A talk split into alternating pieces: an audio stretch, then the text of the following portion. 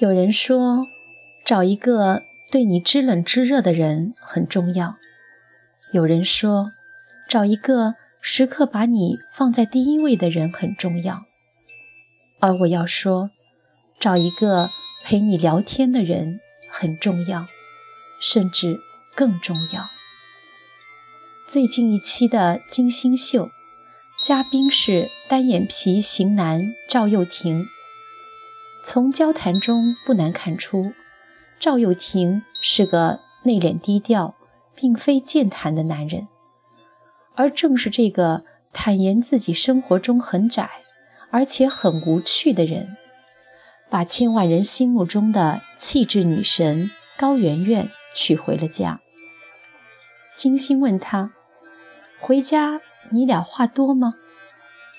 他的回答有点出乎我的意料。非常多。金星又问：“主要是你在说吧？”回答再次出人意料：“没有，两个人都狂说。”赵又廷用了一个很动感的词“狂说”，不禁让人借此想象开去：一个叫高圆圆的妻子上灶掌勺，一个叫赵又廷的丈夫。在一旁打着下手，两双手一起料理油盐酱醋的烟火美食，两张嘴争先忙活甜言蜜语的私房菜肴。男人谈笑风生，女人笑语盈盈，想必是世间红男绿女所艳羡的生活场景。二零一二年，高圆圆和赵又廷。还有姚晨等人拍摄电影《搜索》，片子没红，却把两人搜索到了一块儿。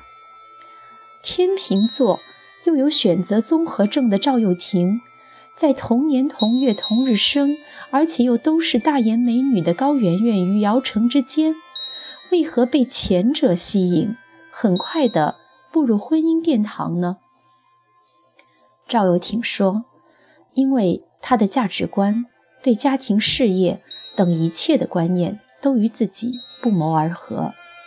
简而言之，聊得来，不论什么话题都能说到一处去，话一出口，一拍即可。这也是让赵又廷最欣赏高圆圆，一次次为她怦然心动的所在。三观一致，情趣相投，平日里待在一起。能够聊到彼此狂说的程度，自然也是可以让人理解，不足为奇了。事实上，婚姻不是非此即彼的单选题，除了爱与钱，更是两个人在一起吃很多很多的饭，说很多很多的话。高冷大叔王志文到了四十不惑的年纪，依然单着。在《艺术人生》的节目中，主持人问他：“四十岁了，为何还不结婚？”王志文说：“因为还没遇到合适的。”那么，什么样的女子算得上合适呢？王志文的回答是：“能随时随地的聊天。”想必很多人都跟主持人一样的反应，这还不容易啊！但是还真的不容易，就像王志文说的那样，比如你半夜里想到什么了，你叫他，他就会说几点了，多困啊，明天再说吧。你立刻就没有兴趣了。有些话，有些时候对有些人，你想一想就不想说了。找到一个你想跟他说，就能跟他说的人。不容易，于是王志文就一直宁缺毋滥地单着。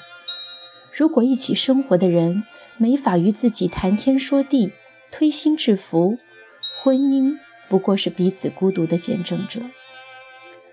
真的是这样，女人有自己八卦揭秘的闺蜜团，男人有自己扯牛扯淡的哥们帮，但是。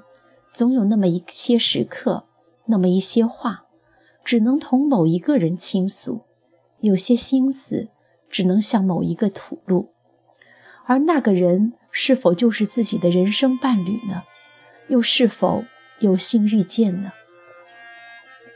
多年以后，王志文终于和一位上海姑娘结婚生娃。看来他很幸运，也很坚持地选择了一位能够夜半聊天的配偶。聊天是一件需要棋逢对手的事。后宫佳丽众多，嬴驷为何独独对芈月情有独钟，一往情深？临死前，除了无限江山，割舍不下的唯有芈月和他的儿子呢？论容貌，但凡选进后宫的，个个都属精挑细选的美人；论温柔贤淑，芈姝从小被灌输的就是淑女教育；论烹制美食，魏长史。是宫内最懂得腌制干果的嫔妃。